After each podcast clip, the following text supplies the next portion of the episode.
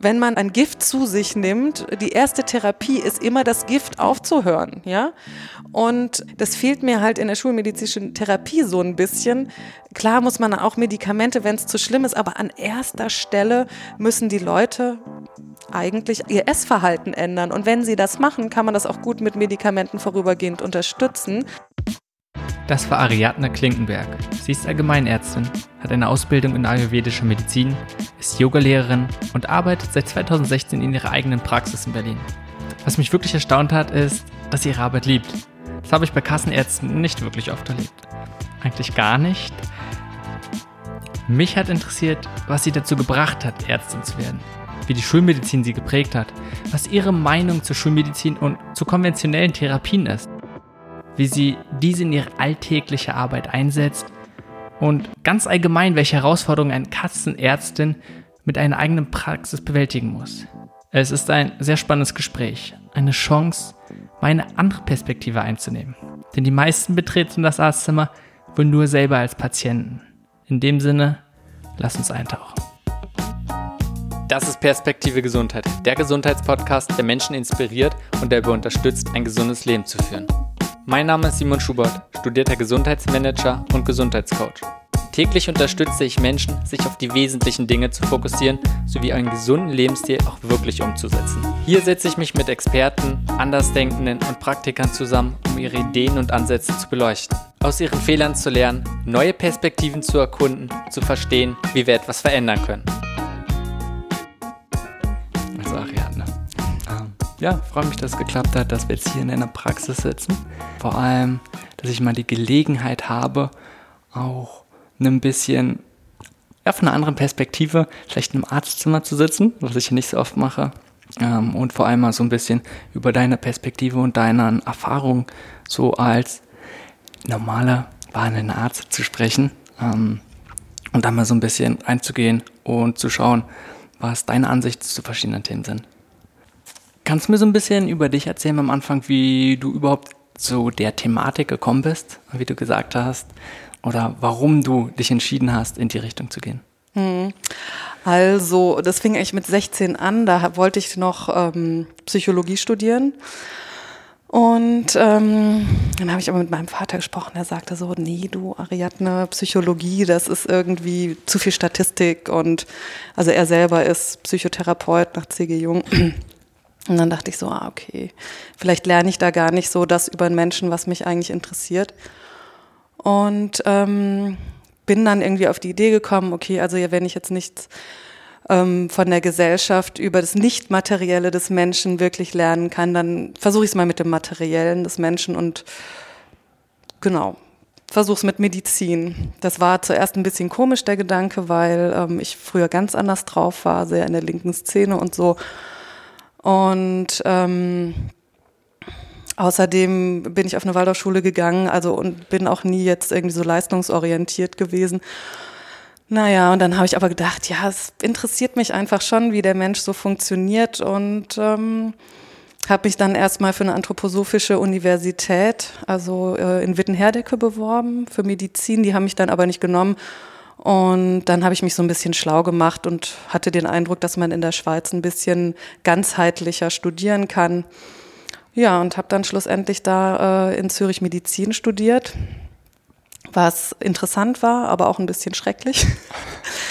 ähm, weil ich eigentlich schon eben immer sehr, also der Mensch an sich hat mich schon immer sehr interessiert, wie, wie funktionieren wir als Menschen, wie funktioniert der Körper, wie funktioniert der Geist, wie funktioniert das zusammen, wie funktionieren wir als Menschen zusammen eigentlich. Und ähm, wenn du dich daran erinnerst, weil du das jetzt ähm, mehrmals so betont hast, was glaubst du, woher das kommt, dass dich auch gerade der Aspekt so sehr interessiert? Tja, keine Ahnung. Damit bin ich, glaube ich, schon auf die Welt gekommen. ähm, ja, mit 16 war mehr so, ich habe ich hab halt so beobachtet, ähm, dass zwischen den Menschen es auch so Verhaltensregeln irgendwie gibt. Wenn ich mich zurückziehe, dann rennt mir der eine hinterher. Wenn ich zu viel komme, dann wendet sich der andere wieder ab und so. Das fand ich halt total spannend und habe erstmal versucht zu verstehen, oder wollte gern wissen, was steht dahinter, warum, nach welchen Regeln leben wir Menschen miteinander und ähm, ja, und ähm, außerdem genau war für mich auch so ein bisschen die Frage, was, was kann ich irgendwie gesellschaftlich dazu beitragen, dass wir insgesamt ähm, glücklicher und schöner zusammenleben können. Also das war auch mein weiterer Antrieb, dann halt Medizin zu studieren. Okay, finde ich ein interessanter mh, mm, Ansatz. Auch, dass du sagst, das ist dein Grund, um dann Medizin zu studieren. Und dass man sagt, hey, ja, du wünschst dir eigentlich für viele, dass sie ein glückliches Leben haben und zufrieden sind. Ah, und dass du dann sagst, okay, ja, was könnten diejenigen Menschen vielleicht davon abhalten? Und ich denke auch einfach, dass zum Beispiel Gesundheit nun mal eine große Grundlage von den Leuten ist. Ähm, letztendlich ging es mir, oder war es bei mir ähnlich, dass mhm. ich dann mhm. halt auch genau gesagt habe, ah, ich gehe deswegen in die Richtung, ich habe angefangen, Psychologie zu studieren. Mhm. Äh, mit der Statistik kann ich übrigens dir ganz klar sagen, ja, ist definitiv ist ein großer Faktor. Und ähm, Habe ich was verpasst? Äh, naja. Okay. Auf jeden Fall ist es auch sehr, sehr pathologisch, wie ich mir aber denke, das normale Medizinstudium auch. Ähm, das heißt, auch da wieder geht es in verschiedene Richtungen. Mm. Ne? Ähm, aber wie bezeichnest du dich selbst oder was würdest du sagen, was du machst? Jetzt in der Praxis. Mhm. Also ich versuche ganz kurz mal meinen Weg zusammenzufassen. Also ich fand das im Studium sehr spannend, halt äh, zu lernen. Auf der einen Seite, wie unser materieller Körper eigentlich zusammengesetzt ist. Ich bin jetzt auch immer nie eine gute Studentin gewesen, aber habe so im Grund versucht, halt eben dieses Physikalische, diese, diese Chemie und so weiter mal zu verstehen. Und habe dann im Studium also auch einiges verstanden, was dort gar nicht äh, erzählt wurde, eben dass zum Beispiel durch Energieveränderungen im Körper sich zum Beispiel Rezeptoren in unserem Körper eine andere Konformation annehmen können und dass dadurch plötzlich Hormone oder ähnliches funktionieren können, die so vorher nicht funktioniert haben. Also ist mir durch das Studium schon klar geworden, dass es also auch Möglichkeiten gibt im nicht materiellen äh, Bereich, um Einfluss auf unseren Körper äh, äh, nehmen zu können. So. Und genau auch spannend war zu sehen, wie das mit diesen ganzen Hormonachsen im Körper funktioniert. Also habe ich einiges gelernt. Ja, die Therapien fand ich jetzt insgesamt eher etwas, äh, naja, langweilig. Das ist ja meist auf Medikamente halt irgendwie beschränkt. Ja, und dann habe ich da abgeschlossen und ähm, bin dann ins Krankenhaus gegangen. War da auch erstmal in der Psychiatrie, ja, interessant und furchtbar. und war dann in einer anthroposophischen Klinik. Ähm, das war eigentlich mein Ziel. Ich wollte Oberärztin in einer anthroposophischen Klinik werden und auch da so ähm, vielleicht ein paar ambulante Patienten was haben. Was heißt, was ist da anders? Also die anthroposophische Medizin ist wie so die Euro, das europäische Pendant zum Ayurveda beziehungsweise zur äh, TCM, traditionell chinesischen Medizin. Das ist von Rudolf Steiner entwickelt worden, Anfang des 20. Jahrhunderts, also und sieht halt auch den Menschen als äh, Zusammenspiel von äh, Körper und Geist, also von Materie und Nichtmaterie. Und die haben in der anthroposophischen Medizin ähm, benutzen die auch äh, natürliche Medikamente, also sowas wie homöopathische Medikamente, die machen sehr schöne Medizin. Also die machen sehr ganzheitliche Medizin. Die Medikamente, die sie herstellen, da gehen sie von der Idee aus. Also sie gucken sich eine Pflanze ganz genau an, zum Beispiel eine Birke. Wo wächst die? Okay, die Birke wächst halt mehr in Gebieten, wo es feucht ist und wie sind die Äste, wie sind die Blätter und davon leiten ähm, die dann die Funktion ähm, dieser Pflanze ab. Jetzt zum Beispiel Birkenkohle kann man gut gegen Durchfall verwenden. Also äh, so versucht man halt eben immer wieder äh, zu schauen, genau, was macht die Pflanze in der Natur und wie, was ist die Grundidee dieser Pflanze? Mhm. Und das wird dann zu einem Medikament verarbeitet, um dem Menschen, dem diese Grundidee vielleicht fehlt, also diese Grundidee wiederzugeben. Und ähm, genau, also die haben sehr schöne Medikamente, die machen auch sehr schöne äußere Anwendungen mit mit Ölen und so weiter, also auch in den Krankenhäusern und machen auch äh, künstlerische Therapien, also sind da auf äh, die körperlicher und psychischer und äh, Ebene unterwegs ab und auch auf geistiger Ebene und versuchen da halt auf den verschiedenen Ebenen auch Therapien anzusetzen. Das fand ich sehr schön. Okay, dann hast du angefangen dort zu arbeiten? Mm, und dann ähm, Tja, wie soll ich sagen, das war einfach super chaotisch. Also ich bin ein sehr effizienter Mensch und ich bin da mit sechs Patienten sowas von überfordert gewesen, weil ich mir, also das war einfach chaotisch. Dann brach dieser Anthroposophie äh, zusammen und ja, dann war erstmal so die Frage so, hm, wie geht's weiter? Und dann bin ich noch äh, eine Zeit lang in einem normalen Krankenhaus ähm, auf der Inneren in der Schweiz gewesen die hatten auch so einen ganzheitlichen Ansatz ein bisschen, aber dadurch bin ich halt auch auf dem Notfall gewesen, auf der Chirurgie. Ich habe war bei Kaiserschnitten dabei und so weiter. Also ich habe von der medizinischen, schulmedizinischen Seite sehr vieles gesehen und war dann aber auch so ein bisschen depressiv, weil ich einfach auch gar nicht mehr wusste, wo ich jetzt eigentlich hin sollte, weil ich diese Arbeit im Krankenhaus auch so sinnlos fand, weil ähm, die meisten Leute da halt irgendwie reinkommen, dann geht's denen total schlecht und dann kriegen sie eine Therapie und dann geht's denen wieder besser. Aber ganz vielen Leuten, denen geht's immer noch schlecht und ich dachte immer so, diese zwei Wochen, die ich mit denen habe, weiß ich, das reicht irgendwie alles gar nicht und es reicht ja auch überhaupt nicht, um denen so eine Unterstützung zu geben, dass die in ihrem Leben irgendwas ändern können, grundlegend, um dann ähm, wirklich auch eine Veränderung in ihrer Gesundheit herbeizuführen oder in ihrem Glücksgefühl allgemein. Und ähm, in dem Krankenhaus war das so, dass die Assistenzärzte halt auch ähm, Ferienvertretungen gemacht haben für die Hausärzte, für die Umliegenden. Ja, und das habe ich dann gemacht. Ich hatte natürlich total Schiss, dass er das erste Mal so allein in der Praxis irgendwie so. Uh.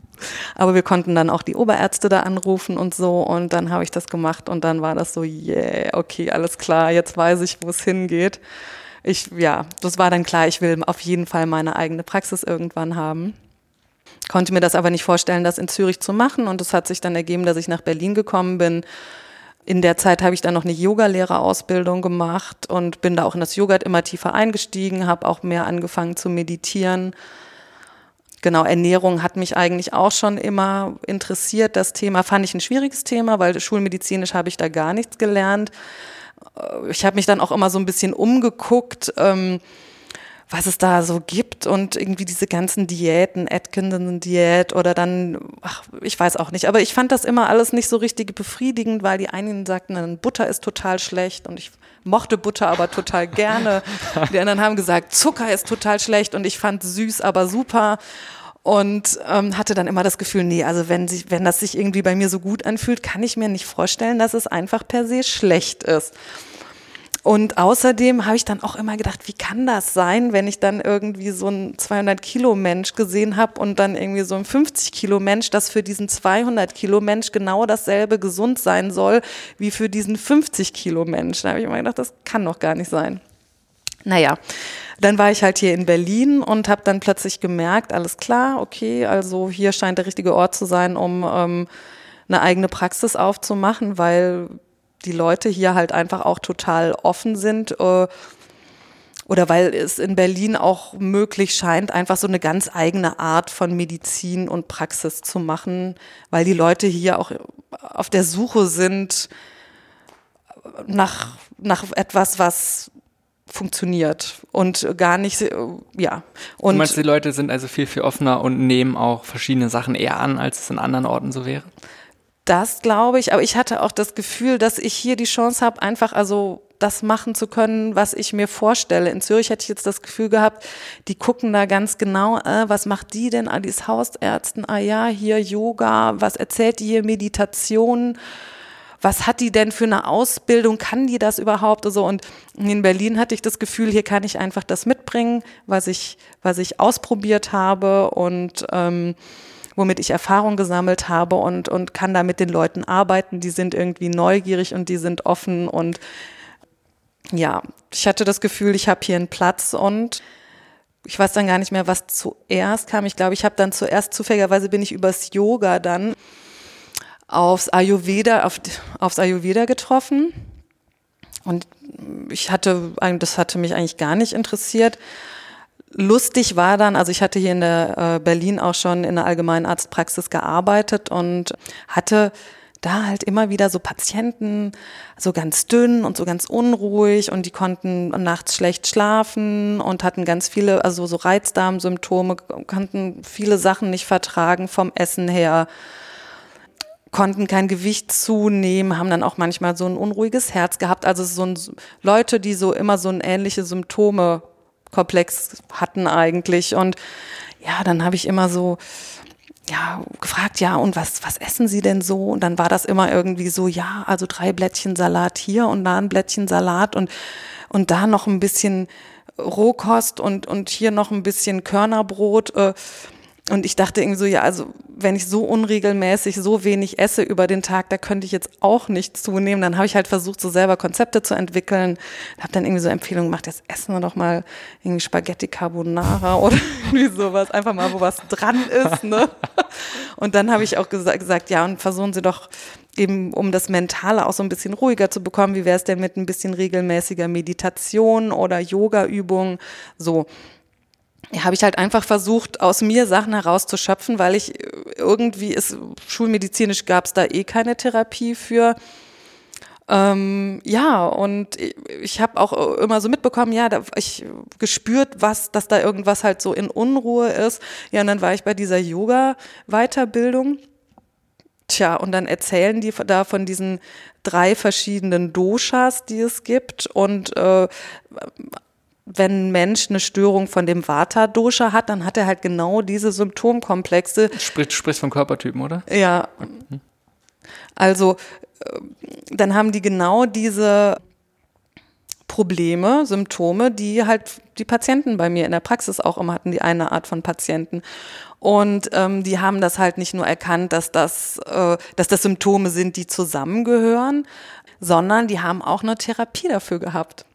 Und auch noch, also ja, eine ganz simple Therapie. Ich bin nämlich immer sehr für Einfachheit zu haben.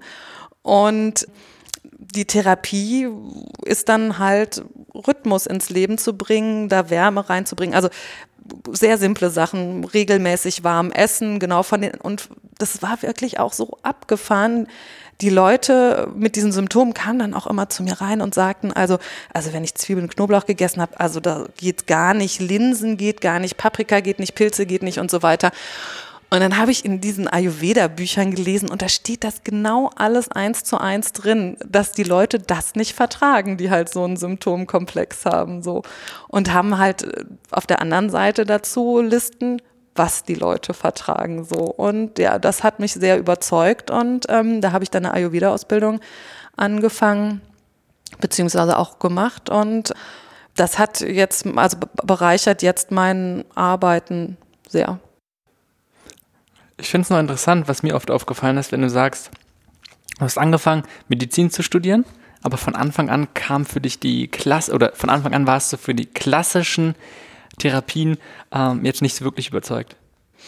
Nee, also ich bin nie, also ich komme aus einem, also ich war auf der Waldorfschule, mein Vater ist, äh, also meine Eltern sind so ein bisschen Althippies irgendwie auf ihre Art und Weise und mein Vater ist Heilpraktiker und Psychotherapeut und hat schon immer sehr hinter die Dinge geschaut und ähm, ja, da haben wir viel früher drüber geredet und es hat mich immer, es hat mich immer interessiert, was, wie funktionieren wir eigentlich? Und jetzt, wenn jemand irgendwie Bluthochdruck hat, dem halt einfach ein Bluthochdruckmittel rein zu äh, bremsen, ja, naja. Na gut, hilft erstmal, um den Bluthochdruck runterzubekommen. Das stimmt. Aber mach, ich mache ich hier auch in der Praxis. So ist es nicht. Klar, muss man auch erstmal. Also, aber zum Beispiel, genau, ein gutes Beispiel ist Diabetes Typ 2. Ne? Das wird ja als chronische Erkrankung deklariert, halte ich für totalen Quatsch, muss ich ganz ehrlich sagen. Das ist eine chronische Vergiftung und zwar eine chronische Vergiftung mit falschem Essen. Und das haben auch schon früher die Mediziner gesagt, wenn man wenn man etwas zu sich, also ein Gift zu sich nimmt, die erste Therapie ist immer das Gift aufzuhören, ja. Und das fehlt mir halt in der schulmedizinischen Therapie so ein bisschen. Klar muss man auch Medikamente, wenn es zu schlimm ist, aber an erster Stelle müssen die Leute eigentlich äh, ihre, ihr Essverhalten ändern. Und wenn sie das machen, kann man das auch gut mit Medikamenten vorübergehend unterstützen. Und ähm, also ich habe große Erfolge damit. Ähm, wenn die Leute motiviert sind, das kriegt man irgendwie nach einem Jahr kann man, kriegt man das auch ohne Medikamente wieder hin. Aber es liegt natürlich daran, also die Leute müssen Lust haben. Lust haben, was an ihrem Leben zu ändern, was, was die Ernährung betrifft und was die Bewegung betrifft. Und dann läuft das. ähm, hilft auf jeden Fall sehr, sehr viel. Mhm. Aber trotzdem, wie siehst du dann den, und das finde ich immer interessant, zwischen klassischen Medikamenten mhm. als zur Therapie und ich denke auch, in vielen Fällen sind sie ganz klar hilfreich und nötig gerade wenn es irgendwie in einem sehr kritischen Bereich sind, mhm. genau wie die Schulmedizin ja extrem gut ist, in irgendwelchen Notfällen einzuschreiten, gerade auch im, im Sinne von Operation mhm. oder sowas. Ah, ähm, auf der anderen Hand aber, ich sag mal, Therapien mit einer anderen Herangehensweise, die vielleicht mehr auf die Ursache konzentriert ist. Ah, wie siehst du da das Zusammenspiel oder wie gehst du damit um? Hm. Also ich bin da total pragmatisch. Also wenn jetzt mal jemand reinkommt und da halt irgendwie also eine Lungenentzündung hat oder irgendwas, dann braucht er einfach ein Antibiotikum. Punkt Ende aus. So und ähm, aber gerade beim also gerade in der Hausarztpraxis, da kommen die Leute ja regelmäßig einmal im Monat irgendwie vorbei, dann kommen die mit ihrem Liebeskummer, die kommen mit ihrem Übergewicht keine Ahnung, die, die kommen, weil sie ausgebrannt sind, äh, die kommen, weil, genau, dann findet man bei dem einen vielleicht auch irgendwie einen Diabetes, bei dem anderen einen Bluthochdruck. Das ist ja total bunt gemischt so. Und ähm, dann gehe ich da halt einfach ganz pragmatisch dran. Jemand, der einen Bluthochdruck hat, der kriegt dann halt ein Bluthochdruckmedikament. Also ich gucke danach, ist alles in Ordnung, warum hat der einen Bluthochdruck? Und wenn er einfach einen normalen Bluthochdruck hat, dann kriegt er ein Blutdruckmedikament. Okay, wenn der dann, dann meistens fragen die Leute ja auch, kann ich denn irgendwas machen? Und dann sage ich, ja, natürlich. Also wenn die Leute übergewichtig sind, eben Gewichtsabnahme ist immer eine Möglichkeit, dann ist äh, eine Möglichkeit halt äh, Ausdauersport anzufangen. Kann man alles probieren, muss alles nicht funktionieren, dann ist eine Möglichkeit halt eben irgendwie welche meditative Praktiken zu üben. Also Hyper, also Bluthochdruck kann auch damit zusammenhängen, dass man halt einfach, es gibt Menschen, die innerlich stark angespannt sind. Das sind die Feuermenschen im Ayurveda, die Pitta oder die Leute, die eine leichte Pitta-Störung haben. Ähm, und Genau, da gibt's ähm, genau. Und dann kann man natürlich auch noch ernährungsmäßig daran gehen und und sagen, okay, diese also diese Ernährung unterstützt den Bluthochdruck und und das würde unterstützen, dass der Bluthochdruck heruntergeht eigentlich. Und vom, beim Ayurveda ist halt wirklich ganz toll. Da kann man sich dann mit den Leuten zusammensetzen und dann guckt man auf den verschiedenen Ebenen, so zum Beispiel eben, wie ist der körperlich, was für, was für Störungen, das hört sich jetzt so böse an, aber was für Störungen liegen irgendwie da körperlich vor?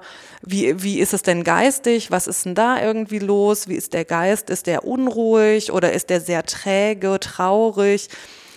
Ähm, und dann kann man versuchen, genau auf, auf, die, auf, den, auf die Punkte einzugehen, wo, wo halt so Störungen sind, dass man mit, mit den Ernährungsempfehlungen und mit Empfehlungen zum Tagesablauf und Sportverhalten da herbeiführen kann, dass die Leute nicht mehr Tag für Tag gegen sich selber verstoßen oder gegen ihre eigenen Interessen verstoßen, sondern dass sie eigentlich Tag für Tag sich selber unterstützen mit dem, was sie tun.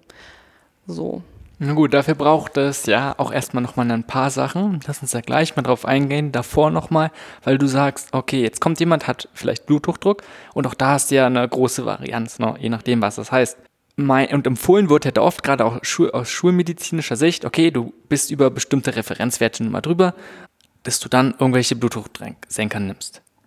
Die Frage ist, ist das immer schon die ja, was ist richtiger Weg? Ähm, aber ob das eine wirklich empfohlenswerte Vorgehensweise ist. Weil zum Beispiel bei mir, gut, ich bin hauptsächlich Primärprävention, aber letztendlich Prävention hast du ja auch Richtung Tertiärprävention, Fortschreiten von irgendwelchen Krankheiten oder das Wiederauftreten vor allem nicht noch, noch zu verhindern. Und wie du gerade schon gesagt hast, kannst du mit Lebensstiländerungen ja enorm viel machen. Und gerade Ernährungsumstellung, äh, Bewegungsverhaltung, äh, klar Entspannung, Ausgleich schaffen, es, wenn wir jetzt bei Bluthochdruck bleiben, ganz klar wichtige Säulen und Herangehensweisen. Und da ist die Frage, nur weil ein bisschen Bluthochdruck ist, nur weil vielleicht irgendjemand mal definiert hat, okay, 120 zu 80 ist jetzt normal, weißt du, und irgendwann dann bist du um leichten Bluthochdruck, äh, ist es jetzt wirklich so schlimm?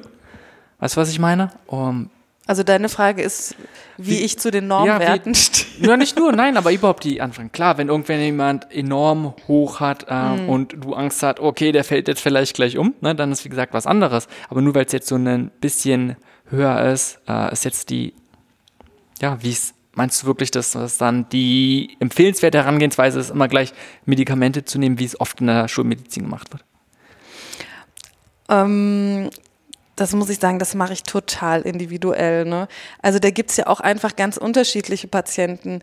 Es, es kommen hier Leute auch rein, die sagen, wenn ich denen dann sage, sie haben Bluthochdruck, äh, das interessiert die gar nicht, dann sagen die, da gibt es eine Pille dagegen, dann ist ja gut, dann kriegen die auch eine Pille dagegen so. Ähm, das kommt immer darauf an, wie motiviert äh, der Patient ist und wie, was der Patient auch möchte. Also da stelle ich mich sehr auf den Patienten ein. Also ich bin jetzt nicht auf diese, also ich würde jetzt einen 80-Jährigen, wenn der mit 160 irgendwie zu 90 rumläuft, finde ich das total in Ordnung, solange er nicht über sehr viel, also das sind so, ich habe so meine persönlichen Maximalwerte und das hängt aber auch immer mit dem Patienten zusammen. Ne? Der, um Gottes Willen, 80-Jähriger, je nachdem, hat schon lange hohen, Blut, hohen Blutdruck, den auf 120 zu 80 runterzubringen, da taumelt der nur noch durch die Gegend. So, also, aber da muss, das muss man halt dann, das schätze ich immer im Einzelfall mit denen ab. Und klar, wenn ein junger Patient kommt und irgendwie der, ja, 145, okay, aber ja, da muss man halt gucken. Der muss halt auch noch irgendwie 50, 60, 70 Jahre mit seinen Gefäßen leben und immer so hohen Blutdruck zu haben.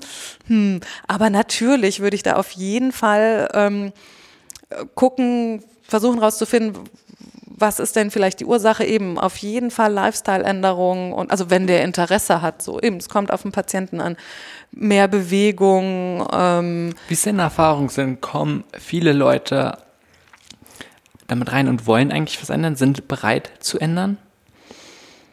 Mm, ja, habe ich hier schon, also war ja eigentlich schon. Also ich merke auch, also das, als ich angefangen habe, als Allgemeinärztin zu arbeiten, musste ich auch merken, dass also total wichtig, Verantwortung immer dem Patienten übergeben. Ne?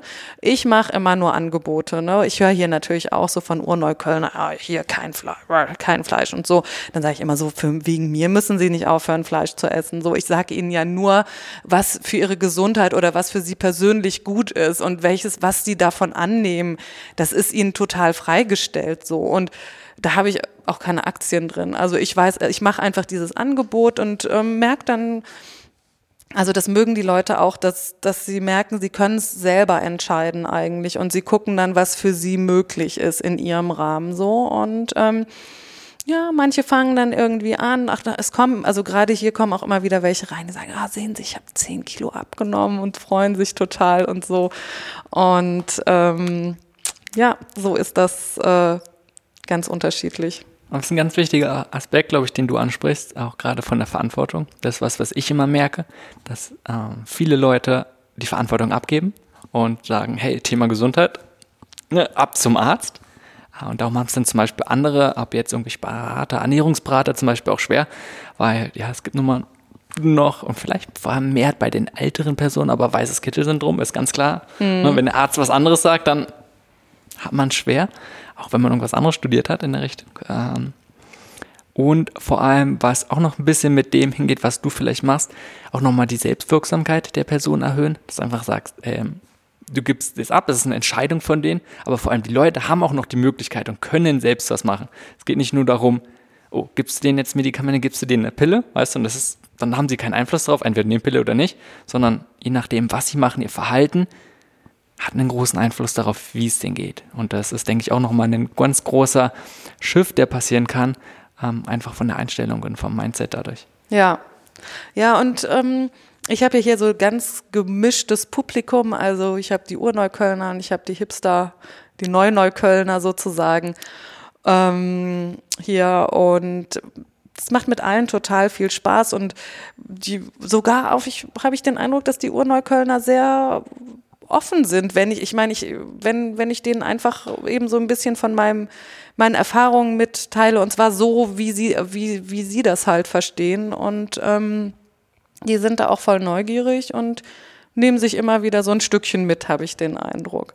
Und haben da auch Freude dran. Was ich sehr interessant finde, was du sagst, ähm, was mir jetzt auch so auffällt, und das ist vielleicht ein, ich weiß nicht, ob es ein Vorteil ist oder ein sehr, sehr subjektives Bild von mir, aber von einem normalen Hausarzt so niedergelassen, war mein Bild eher, eher so, äh, ich würde sagen, vielleicht ein bisschen niedergeschlagen und mhm. nicht so, oh, das macht, die Arbeit macht total Spaß. Mhm. Also es ist nichts, was ich oft erlebe einfach.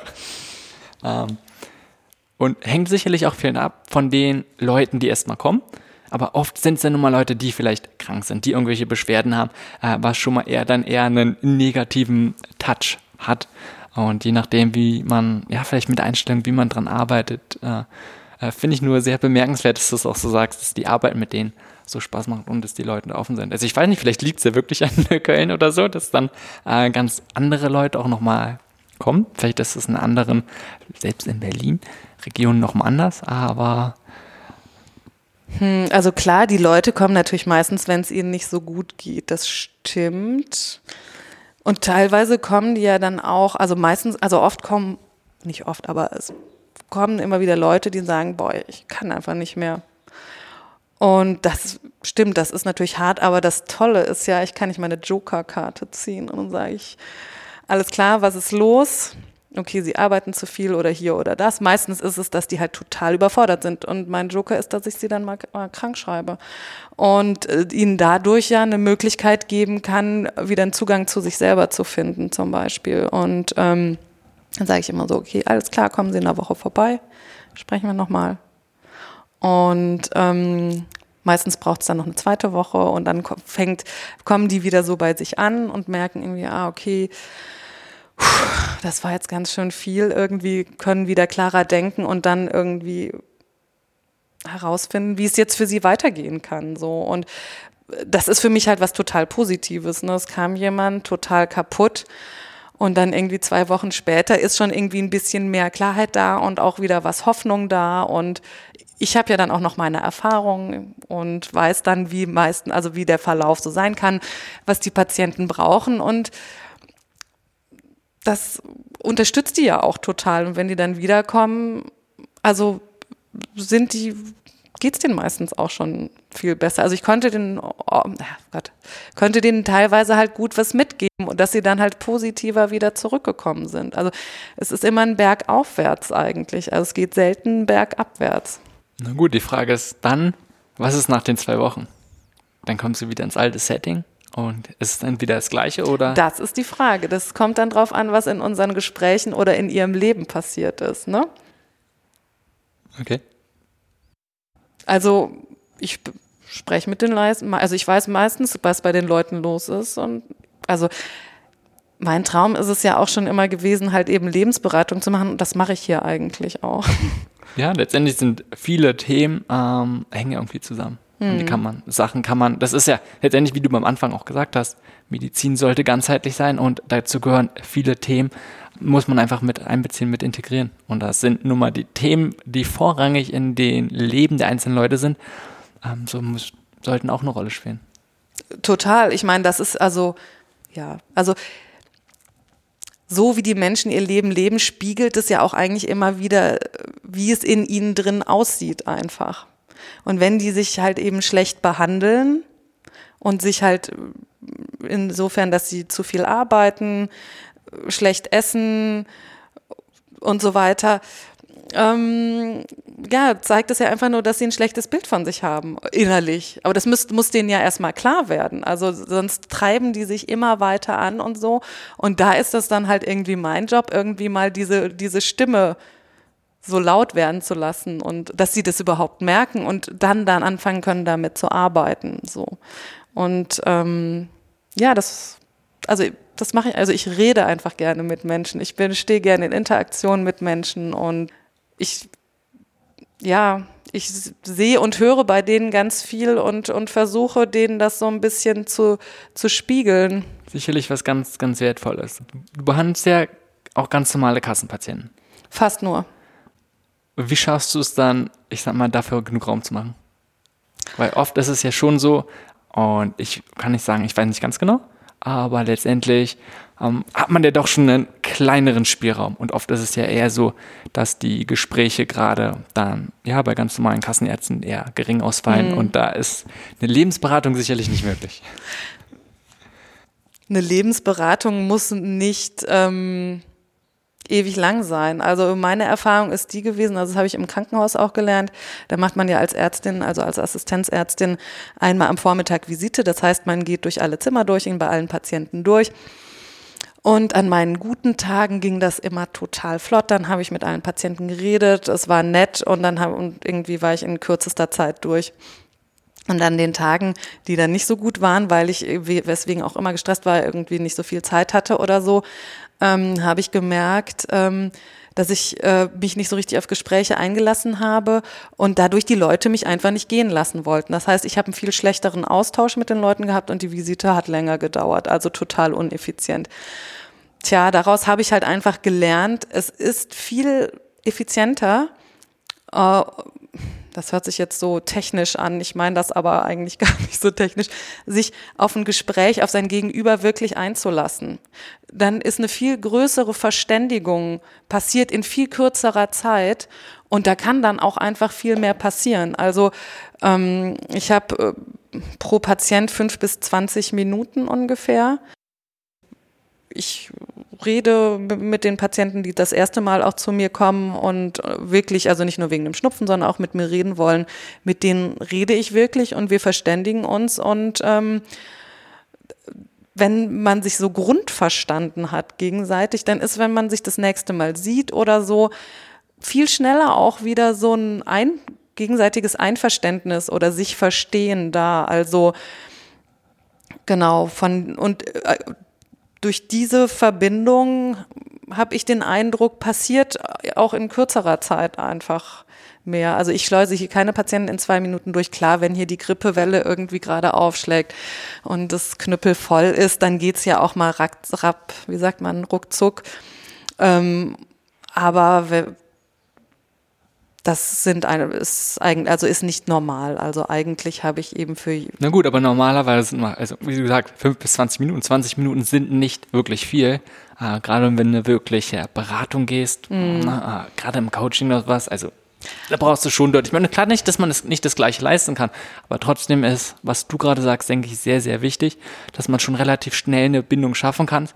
Und die Grundvoraussetzung ist, denke ich, dass du auch komplett erstmal offen bist. Das fängt bei einer Person an, die sich komplett öffnet, auf eine bestimmte Ebene geht und dann kann man die andere Person auch abholen mhm. und sich dazu öffnen. Äh, ist sicherlich eine Fähigkeit, etwas, was man dann auch ja, üben muss und sich antrainieren muss. Und dann kann es auch klappen.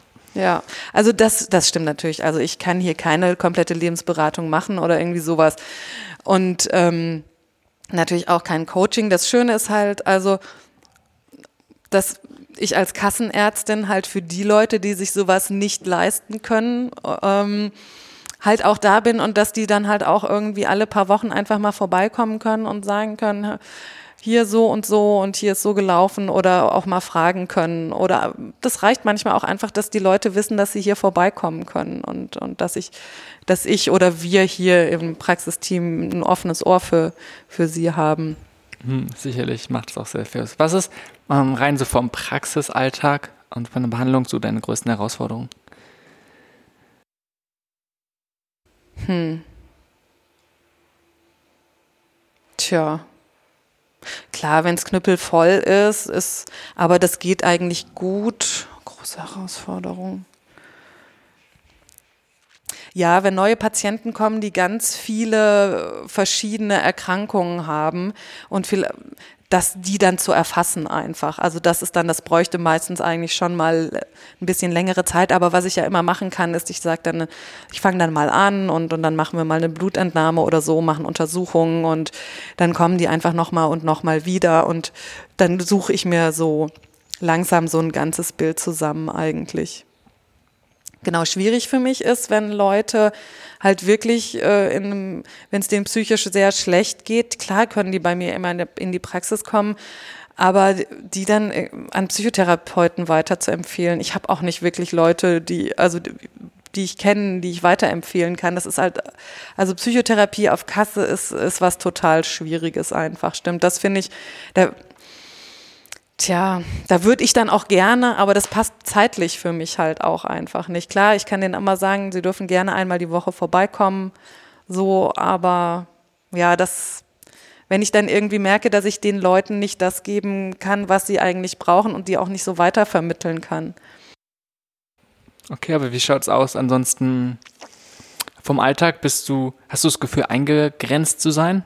Oder kannst du so behandeln, wie du gerne behandeln würdest? Hm, nö, ich behandle eigentlich so, wie ich gerne würde. Das ist schon mal gut. Meinst du, du bist ein, okay, klar, ich würde gerade fragen, ob du ein klassischer, ob du dich als klassischer Hausarzt siehst? Als klassische Hausärztin natürlich. ähm, keine Ahnung. Nein, natürlich überhaupt gar nicht. Aber eben deswegen musste ich auch irgendwie nach Berlin kommen, um, weil hier kann, kann auch ich eine Allgemeinärztin sein, ohne schräg angeguckt zu werden. Irgendwie in Berlin hat irgendwie vieles Platz einfach. Und jetzt habe ich auch so ein bisschen die umliegenden Hausärzte kennengelernt. Die sind auch ganz nett. Und ja, Hausärzte sind ein eigenes Völkchen, würde ich sagen. Okay. Du hast ja schon viele äh, ich sag mal, schon einen Weg hinter in vielen verschiedenen Stationen, was du erzählt hast. Ähm, auch gerade im Bereich des Gesundheitswesens. Ähm, und Hausarzt und Krankenhaus ist auch nochmal völlig anderes, wo sicherlich auch von verschiedenen Krankenhäusern auch nochmal und die auch verschiedene Stationen nochmal komplett unterschiedlich sind. Und wenn wir uns mal so die Gesundheitssituation in Deutschland angucken, ist die ja eigentlich dramatisch. Wenn man ist so sie? sagt. Ähm, ja, wir haben das beste Gesundheitssystem, glaube ich, auf der ganzen Welt. Also, ich meine nicht das Gesundheitssystem, sondern den Gesundheitszustand der Bevölkerung an sich. Und dass es vielleicht noch andere Orte gibt, wo es schlechter ist, okay, keine Frage. Aber rein, wenn ich mir die Zahlen angucke und ist die Erkrankung, finde ich, äh, sagen wir zumindest als Gesundheitsmanager un unbefriedigend, sagen wir so. Klar, also wir haben viel zu viel Adipöse, ähm, überhaupt gar keine Frage. Aber also ich weiß jetzt die Zahlen nicht ganz genau. Wenn wir vergleichen mit vor 100 Jahren, wären wir viel älter mittlerweile. Vor 100 Jahren sind die Leute mit 40, 50, 60 gestorben. Ich weiß es nicht. Also wir werden ja immer älter. Also so schlimm kann es jetzt auch nicht sein. Wir werden, klar, wir werden deutlich immer älter. Ganz großer Faktor Hygiene. Und ich rede nicht von, weißt du, steril und sonst was alles desinfiziert, sondern einfach so ein gewisses Maß an Hygiene. Andererseits, oh, wir sind relativ gut, wenn nicht sogar wir haben ein Überangebot von Nahrungsmitteln. Sind, weißt du, ich glaube, das sind so die Hauptfaktoren. Sicherlich gibt es andere Sachen. Ansonsten Fortschritt in Medizin, keine Frage. Auch gerade wenn es um irgendwelche Infektionserkrankungen geht oder auch sonstige Unfälle. Darum keine Frage. Aber wenn man sich einfach mal anguckt, zum Beispiel mit chronischen Erkrankungen, was nun mal die eigentlich die häufigsten Todesursachen sind, einfach wenn wir schon, ne, Bluthochdruck, wenn wir dann einfach weitergehen, mhm. Herzinfarkt, Schlaganfall.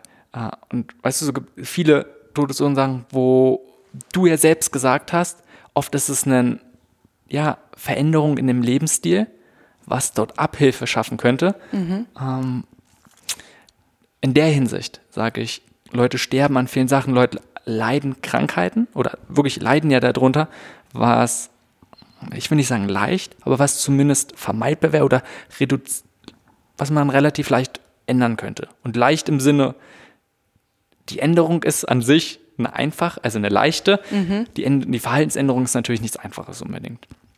Ähm, und in der Hinsicht meine ich, finde ich das schon unbefriedigend.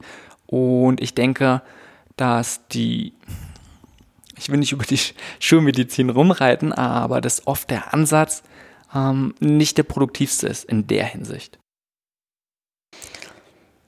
Ähm, wie meinst du den Ansatz, dass man jetzt mehr medikamentös therapiert, statt dass man halt eben mehr auf Ernährungsumstellung ähm, zum Beispiel, zum Beispiel, wie auch immer, aber oft die Therapien, die angewendet werden, was ich oft sehe, erscheint nicht das. Ach so, für die chronischen Erkrankungen. Ja, genau. Also ja. Also, tja, nee, also ich finde das auch überhaupt nicht äh, sinnvoll und zielführend. Also, wie soll ich das sagen? Ich bin ja keine Verschwörungstheoretikerin, also aber was ich halt schon auffällig finde, ist, also im Medizinstudium habe ich halt gelernt immer, Therapie Nummer eins ist Lifestyle-Änderung, Punkt. Therapie Nummer zwei sind Medikamente und darüber haben wir ein Jahr lang Vorlesungen gehabt, mehr, mehr als ein Jahr lang. Über Lifestyle-Änderungen habe ich so gut wie gar nichts im Studium gelernt, obwohl das die Therapie Nummer eins ist. Du hast aber immerhin gelernt, dass Lebensstiländerung Therapie Nummer eins wäre, theoretisch. Wäre, genau. Okay. Aber da ich ja, also als ich dann im Krankenhaus angefangen habe zu arbeiten, okay, im Krankenhaus ist dann natürlich nochmal alles total schlimm und äh, das ist halt notfällig. Not, genau, Notfall. So, aber dadurch, da habe ich dann natürlich erstmal gelernt, Medikamente zu verordnen, so, ne? Und dann bin, ja, und dann hier in der Praxis, ja, äh, Lifestyle-Änderung. Konnten die Patienten auch nichts mit anfangen. da musste, ja, ich meine, also das, die letzten Jahre habe ich halt eben meine Weiterbildung in Lifestyle gemacht, sozusagen, um den Leuten mal irgendeine Lifestyle-Änderung anbieten zu können, die sinnvoll ist, so. Ähm, genau, also, ähm, da frage ich mich natürlich, wie kann das sein, dass man im Medizinstudium halt vor allen Dingen was über Medikamente lernt? Also weiß ich nicht, wie sinnvoll das ist, wie das dazu kommt, lasse ich jetzt mal dahingestellt. Dann, tja, finde ich halt auch unsere Lebensmittel heutzutage äh, sehr bedenklich einfach. Ich verstehe da auch gar nicht, wie das von politischer Seite irgendwie einfach alles so in Ordnung ist. Also ich meine, ich würde niemals in den normalen Supermarkt gehen und da irgendwas Fertiges kaufen, weder Kekse noch Brot noch Dosen noch irgendwas, weil da steht einfach eine Industrie dahinter und die möchte einfach nur Geld verdienen und die ist an unserer Gesundheit null interessiert. So. Und äh, dementsprechend sind die Lebensmittel halt auch einfach. Das ist mir ganz stark aufgefallen, als ich von der Schweiz nach hier gekommen bin. Ich bin erstmal so in irgendeiner Kette einkaufen gegangen, so Joghurt, habe ich irgendwie gemerkt, so, boah, das kann man gar nicht essen. Das Brot, das konnte man, ich konnte das, konnten die Sachen einfach nicht essen. Da musste ich erstmal rausfinden, wo ich hier in Berlin einkaufen gehen kann, um vernünftig zu essen irgendwie. Also, Genau. Ist ganz klar, ist ein großer Punkt. Ne? In Deutschland äh, ist das anders, wobei Schweiz da sicherlich auch nochmal besonders ist. Von der Qualität der Nahrungsmittel, ganz klar. Aber es, ein, ja, sind interessante Punkte und ne, hat ja nichts mit Verschwörungstheorien oder sowas zu tun, finde ich, äh, sondern hat viele verschiedene Ursachen. Ansonsten eine ganz große ist nun mal viele, wo da geht es hauptsächlich den Unternehmen darum, Geld zu machen. Ähm, Schulmedizin, denke ich, muss man einfach mal gucken, wo sie herkommt. Ja, und Umdenken, denke ich, find auch, findet auch statt. Es gibt ja immer mehr Leute, die sich dann für andere Sachen öffnen. Darum finde ich deine Perspektive sehr, sehr interessant. Mhm. Und ich mhm. denke, das ist vielleicht auch oft nochmal eine andere Generation. Ich sag mal noch Leute, die doch schon noch ein bisschen älter sind, mhm. Ah, die es halt über Jahrzehnte anders gemacht haben. Und du bist ja auch, ich sag mal, wurdest ja auch anders geprägt, darum warst du auch von Anfang an anders offen. Denn das ist, denke ich, ein großes Problem. Wenn du es anders gelernt hast immer, dann muss auch erstmal bei dir langsam ein Prozess ja stattfinden du für andere Sachen offen sein. Ja, ich denke ja, also ich will ja da auch gar keine Schuld zuweisen oder irgendwie sowas. Ich, ich habe halt, ich habe den Eindruck, ähm, das ist eine Entwicklung, die stattfindet, ne? Bewusstsein, dass wir uns bewusst werden, wir sind das, was wir essen. Ich meine, und wenn wir halt äh, niederwertige Sachen essen, dann kann unser Körper nicht hochwertig sein. Das ist doch ganz logisch. Das ist, wenn wir ein Haus aus äh, schrottigen Steinen bauen, äh, dann steht das einfach, es sieht erstens nicht so gut aus und steht einfach nicht so lang wie ein Haus, das halt aus vernünftigen Bausteinen zusammengebaut ist. Also und das ist echt ein Punkt, der ist mir auch erst in den letzten Jahren so klar geworden. Ne? Wir, ich finde es auch so lustig. Ich meine, wir sind eine materialistische Gesellschaft oder waren zumindest eine. Und ähm, tja, wir kommen als Baby ne, auf die Welt, 50 Zentimeter, drei Kilo ungefähr. Ja, jetzt sind wir erwachsen, äh, weiß ich nicht, 1,70, 65 Kilo oder irgendwas. Und ähm, tja, da ist ja doch einiges an Masse vermehrt worden. Wo kommt das denn her? Ne? Hat uns das Gott angezaubert oder was? Also rein, also von unserem materialistisch geprägten Denken müsste uns doch klar sein, dass unser Körper aus dem Essen entsteht, das wir zu uns genommen haben. Woraus soll das sonst entstanden sein? Ne? Und eben, da ist es genau so, wenn, wenn wir uns halt mit Schrott füttern, dann kann unser Körper einfach nicht äh, glänzen. So einfach ist es. Da muss ich so ein bisschen gegenhalten, weil du sagst materialistisch. Da denke ich, da hat, äh, ob gewollt oder nicht gewollt, sind wir da wieder zu materialistisch geworden und haben sind von Lebensmitteln weggegangen zu Nährstoffen und dann geht es nur darum, dass wir Eiweiße, Fette, Kohlenhydrate zu uns nehmen. Okay, dann gibt es verschiedene Sorten jeweils. Weißt du, und dann, okay, eine Banane, Kohlenhydrate, Brot, Kohlenhydrate, weißt du so? Mhm. Äh, und dann ist es nicht mehr so wichtig, was, sondern es geht nur noch darum, welche Nährstoffen und mhm. vor allem welche Makronährstoffen diejenigen haben. Eigentlich geht es hauptsächlich, na, vielleicht guckt man noch ein bisschen an, ein paar Mikronährstoffe und der Rest wird eigentlich mehr oder weniger ignoriert. Aber das Gesamtkonzept und was wir für Lebensmittel essen, worauf es eigentlich ankommt, das wird so ein bisschen, denke ich, ignoriert oft. Da bist du aber schon einen Schritt weiter. Weil 90 Prozent in Deutschland, die denken darüber gar nicht nach, was sie essen. Die denken, glaube ich, auch nicht darüber nach, wenn die in den Supermarkt gehen und sich da ein Weißbrot kaufen, ob das jetzt Kohlenhydrat ist oder nicht, sondern, weißt du, was ich meine? Also, das ist einfach, die kaufen das äh, tendenziell, was, was es halt einfach im Supermarkt gibt und äh, denken gar nicht so drüber nach, was dahinter steht, dass dahinter halt irgendwie dass das aus einem, irgendeinem seltsamen Weizenstaub gemacht ist, der dann auch vielleicht noch bestrahlt wurde, damit da die letzten Bakterien und Viren und ich weiß nicht was. Und was soll denn daran noch lebendig sein, so, ne? Also, ja. Ist es deine Erfahrung? Weil ich muss sagen, mh, hm, Leuten, mit denen ich arbeite und mit denen ich oft rede, ist es eher anders. Sicherlich habe ich einen sehr, äh, hat man sicherlich immer einen, eine bestimmte Menschenkreis zieht man so ein bisschen an und dadurch, dass ich vielleicht auch gerade mehr online und vielleicht auch ein bisschen jünger bin, ziehe ich wahrscheinlich auch bestimmte Leute an, aber hauptsächlich die sich schon auch mit der, zum Beispiel Ernährung beschäftigen. Und da geht's ja, die ersten Sachen sind ja mehr oder weniger schon so ein bisschen die Grundlagen Makronährstoffe und die haben sich schon ein bisschen damit zumindest mhm. auseinandergesetzt. Ja. Heißt nicht, dass man alles so genau weiß, aber schon von vielen Sachen die Idee hat und letztendlich Nährstofftabellen, alles was steht, oft drauf. Und gerade heutzutage denke ich, Teenager lesen Sie Nährstofftabellen, dann geht es wirklich darum, oh, möglichst wenig Kalorien zum Beispiel, also was, nee, auch nur das Konzept Kalorien schon alleine, äh, denke ich, ist schon was, womit sich sehr, sehr viele auseinandersetzen. Darum weiß ich nicht, ist bei dir so, dass du eher denkst oder dass viele Leute sich kaum mit Ernährung so wirklich oder das reflektierend auseinandersetzen? Also nicht tiefgreifend auf jeden Fall. Also sagen, also was viele wissen ist, ja, ich weiß, Fleisch ist schlecht. Okay, also doch Aber dass, dass Wurst viel schlechter ist als irgendwie ein Kotelett, ist, ist denen gar nicht so bewusst oder so. Ja, darum ist äh, interessant, klar. Jeder ist auf einer verschiedenen Ebene und unterschiedlich auf dem Weg. So ein bisschen. Klar, und dann gibt's natürlich, ich weiß auch, die kennen auch die Leute, von denen du sprichst, die dann, also ich, die dann auch teilweise irgendwie so nach äh, App im Handy essen, so irgendwie, oh, jetzt muss ich noch 700 Kohlenhydrate oder diese, keine Ahnung, 700 also Kalorien Kohlenhydrate oder so zu mir nehmen oder so, ja. Ja, es gibt ja auch eine Richtung von der Medizin, ähm, die auch dahin geht, wo du, wo du dann regelmäßig Bluttests machst und diese ganzen Mikronährstoffe in deinem Blut und Cholesterin und Hy und Tot testest, um dann dementsprechend dich zu ernähren. Ja, ich, ich bin da mehr der intuitive Mensch. Ich glaube, wenn man, ähm, wenn man sich eine Zeit lang gesund ernährt hat, das muss man vielleicht auch nach einer Vorlage machen, damit man wieder zu sich selber zurückkommt, bin ich mir sehr sicher, dass man ein eigenes Gespür wieder dafür entwickelt, was benötige ich gerade eigentlich. Und das ist heute vielleicht was ganz anderes als morgen. Das hängt immer davon ab, was ich gerade mache, wie es mir geht, wie es, wie es mir psychisch geht, ja. So. Ich muss auch sagen, ich sehe die Bewegung sehr, sehr kritisch von den Möglichkeiten, die wir haben, alles messbar zu machen. So wie zum Beispiel beim Anfang, äh, wer bestimmt, wann ist, ja, was ist der normale Bluthochdruck? Mhm. Wo sind die Referenzwerte für Mikronährstoffe, für Vitamine? Äh, warum haben wir für alle die gleichen? Mehr oder weniger? So, äh, Finde ich auch geil, Vitamin D, ne? 90 Prozent in Deutschland haben Vitamin D-Mangel, geiler Normwert.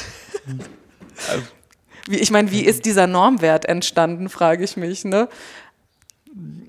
Ja, na gut, also ja, muss man, geht in viele verschiedene Richtungen. Andererseits kann man genauso sagen, hey, ja, äh, wenn du den halt nun mal zu hoch machst, haben auch viele einen Mangel, dann müssen sie halt irgendwie supplementieren mit irgendwas anderem. Weißt du, also kann in mehrere Richtungen und stimmt. Aber finde ich erstmal interessant. Und warum, ja, kann es vielleicht sein, dass jeder wirklich das Gleiche braucht, die gleiche Menge oder vielleicht nicht unterschiedliche Mengen bei mhm. unterschiedlichen Phasen im Leben und unterschiedlichen Sachen, was er gerade macht, mhm. ähm, macht für mich einfach so mal mehr Sinn. Ähm, ich würde trotzdem noch ein bisschen zurückkommen auf den Aspekt Ayurveda.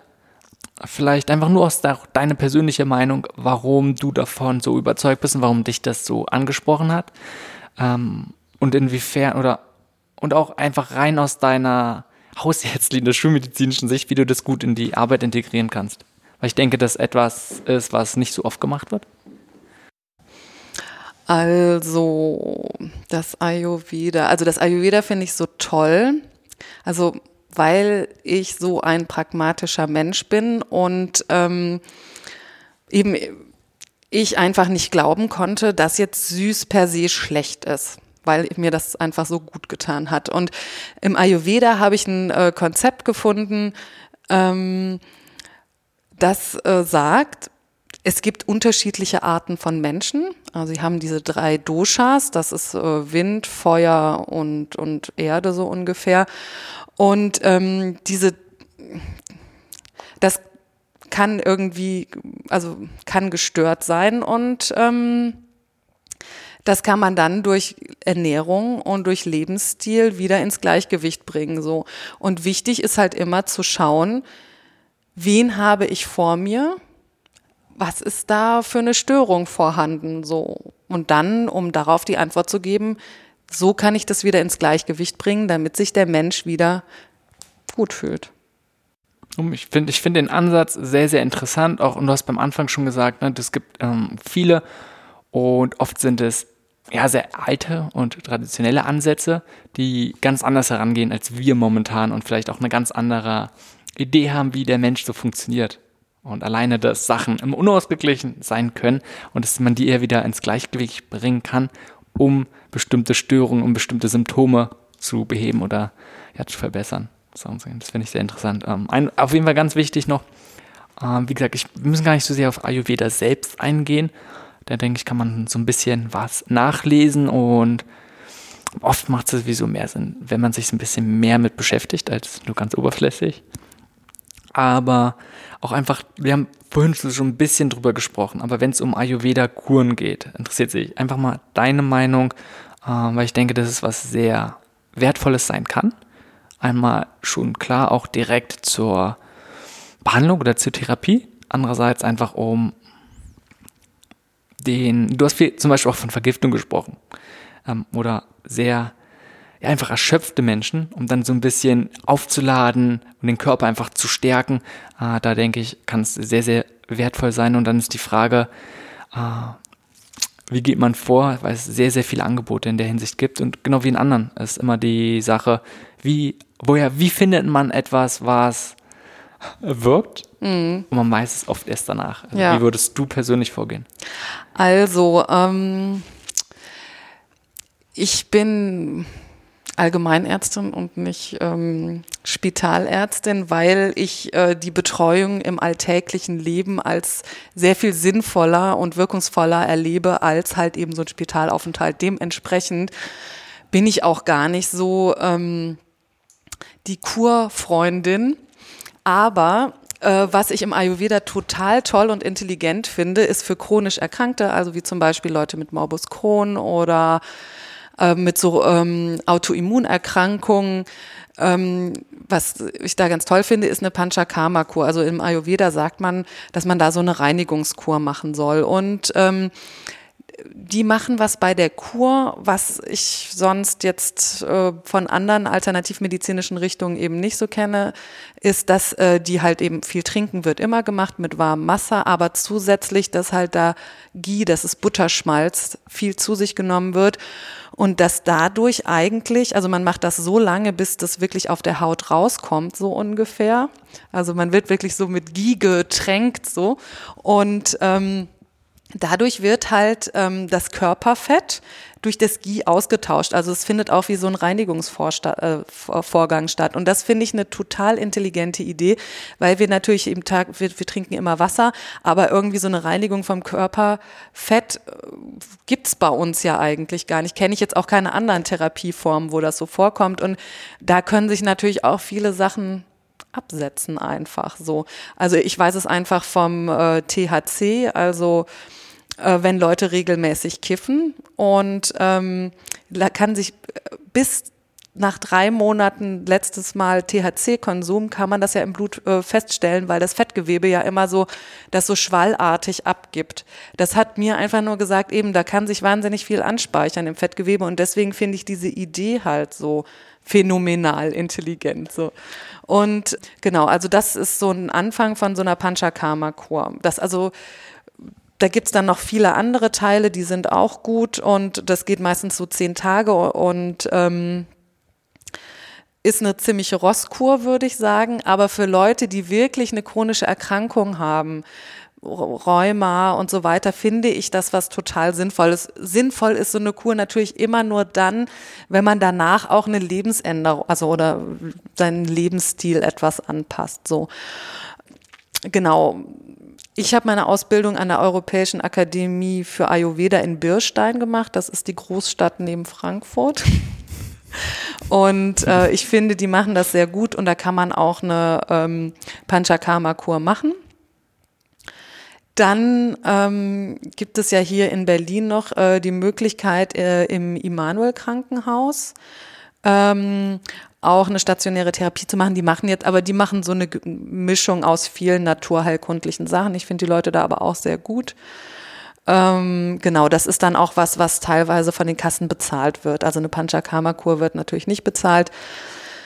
Ähm, ich bin öfters in Sri Lanka gewesen, habe da aber eigentlich noch nie großartig was mit Ayurveda zu tun gehabt. Was ich da mitbekommen habe, auch vom Yoga her, das war für mich alles ein bisschen zu anders. Da hatte ich das Gefühl, das ist, das kann ich irgendwie nicht so. Also deswegen, ich kann da kann ich jetzt auch keine Ratschläge okay. geben. Ich finde es eine total ähm, schwierig, wie gesagt, auch was du gerade zum Beispiel gesagt hast, äh, selbst in Sri Lanka, was ich immer so gehört habe, hm, und Indien, Sri Lanka, äh, weißt du, die ganz, aus der ganzen Richtung kommt es ja alles ursprünglich. Und auch dort findet eine große Entwicklung natürlich statt, was normal ist und ja auch an sich gut ist. Aber gerade wenn Sachen kommerzialisiert werden, ähm, kann es auch schnell zu Qualitätseinbußen so kommen. Und dann hat man nun mal nicht vielleicht diese traditionellen, ja, ursprünglichen Behandlungen oder Ansätze so ein bisschen. Und was an sich schade ist. Ja, wobei wir sind halt auch keine Inder, ne? wir sind halt Deutsche. Und ähm, das sagt halt das Ayurvedische auch. Also das es ist auch so, wenn ich die Leute, also genau das hattest du ja eben auch noch gefragt, also wenn ich, wenn die Leute bei mir in die Sprechstunde kommen und die haben irgendwie so Reizdarmgeschichten oder so, dann versuche ich denen einfach mal so einen kleinen Überblick zu geben, was für sie verträglich ist und was für sie unverträglich ist. So. Und was ich jetzt niemals machen würde, ist den Leuten aber, also eben irgendwie zu vermitteln, ja, ich mache ja Ayurveda und jetzt müssen sie einfach Reis und Bo, also und also und Dahl essen oder so. Das finde ich nicht sinnvoll. Wir sind hier in Deutschland, wir haben hier tolles Gemüse, tolles Obst, tolle Kräuter und ähm, Ayurveda bedeutet für mich auch eben diese Grundprinzipien zu verstehen und die auch an dem Ort anwenden zu können, wo man ist. Und Ayurveda bedeutet auch regional, saisonal, lokal, nee, und so weiter, was da nicht alles zugehört. So. Ja, aber definitiv stimme ich dir total zu. Ich meinte sogar an dem Punkt, dass du in Sri Lanka das so hast. Ja, dass du dann halt nicht, also, dass du in Sri Lanka auch diese Veränderung hast. Ähm, aber stimme ich dir definitiv, definitiv zu. Ähm, macht keinen Sinn, zum Beispiel jetzt auch die ganzen tropischen Früchte zu essen letztendlich. Ähm, und da sind wir wieder, was du ganz beim Anfang gesagt hast oder was wir zwischendurch gesagt haben. Das, was man in den Körper reinmacht, äh, daraus, ich sag mal, werden wir ja in dem Sinne und letztendlich sind es auch Informationen. Und wenn die immer vom anderen Ende der Erde, kommt, dann geben wir dem Körper irgendwelche Informationen mit, denen er dann mit den anderen Informationen, die er bekommt, zum Beispiel hier, ja, graues Wetter gerade, äh, nicht so ganz klarkommt. Weil mm. dann würden wir eigentlich andere Sachen essen. Nur allein aus der Hinsicht macht schon den, denke ich, saisonal und regional ganz klar zu essen. Definitiv. Ja, ich denke, wir haben eine ganze Menge so abgedeckt. Mir war gerade so wichtig, auch nochmal deine Erfahrung äh, ja, oder so eine andere Perspektive reinzubekommen, die ich zum Beispiel absolut gar nicht bekomme und so habe und direkt, wenn es so um die Behandlung und Therapie geht. Und ich finde es dann immer wieder trotzdem interessant, wie stark für Therapie und Prävention sich immer überschneiden. Also, das ist mit je, ganz vielen Leuten, mit denen ich spreche, die gerade auch ganzheitlich, vielleicht auch naturheilkundlich oder irgendwie zumindest alternativ oder integral Medizin betreiben, dass das sehr, sehr große Überschneidungen sind. Total, ja. Ja, und einfach dieses, also das finde ich an dem Ayurveda einfach so toll, dass man eben plötzlich versteht, was tut mir gut und was tut mir nicht gut und ähm, wie kann ich mich und mein Essverhalten und meinen Tagesablauf so gestalten, dass ich mich unterstütze und nicht, dass ich mir andauernd ein Bein stelle. Wenn man das nämlich schon mal macht, hat man schon so den doppelten Vorsprung eigentlich. Also weil, ja, man unterstützt sich und man stellt sich kein Bein. Also besser kann es ja gar nicht sein eigentlich. Also dass man mehr oder weniger Sachen macht, die einem auch eigentlich gut tun im Moment und vor allem auch langfristig. Genau. Okay. Ich finde es einen guten Abschluss. Zwei Sachen noch. Jetzt, wenn jemand sich jetzt noch mehr mit Ayurveda beschäftigen möchte, hast du irgendeine Empfehlung?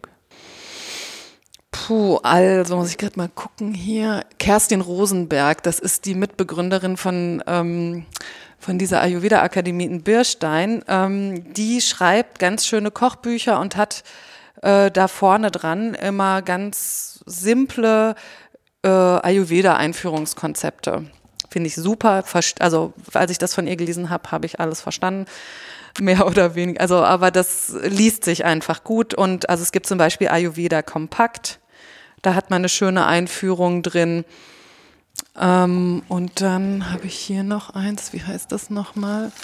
Ayurveda heilt Ernährung als Medizin von ihr. Also die beiden Bücher finde ich ganz schön. Okay, ja, ist ein guter Anfang. Doch, sehr, sehr gut. Und es kommen ganz viele verschiedene Leute zu dir. Und jeder sicherlich ähm, hat andere Bedürfnisse, ist ein anderes Setting. Aber was würdest du dir allgemein von deinen Patienten und von allgemein auch so Menschen wünschen, ähm, wenn es darum geht, wie sie etwas für ihre Gesundheit tun können? Also, dass die Menschen sich die Zeit für sich selber nehmen, um mal so innezuhalten und dann mal so spüren, okay, alles klar, wie geht's mir eigentlich, was brauche ich eigentlich und sich selber dann einfach das zu schenken, was sie braucht. Okay, finde ich gut. Ähm, eine sehr, sehr wichtige Sache. Einfach sich mal die Zeit zu nehmen, überhaupt bewusst werden, ähm, sich fühlen und dann zu schauen, was tut einem gut, was tut einem nicht gut. Also Ariadne, ja. vielen, vielen Dank, dass du da warst. Sehr gerne.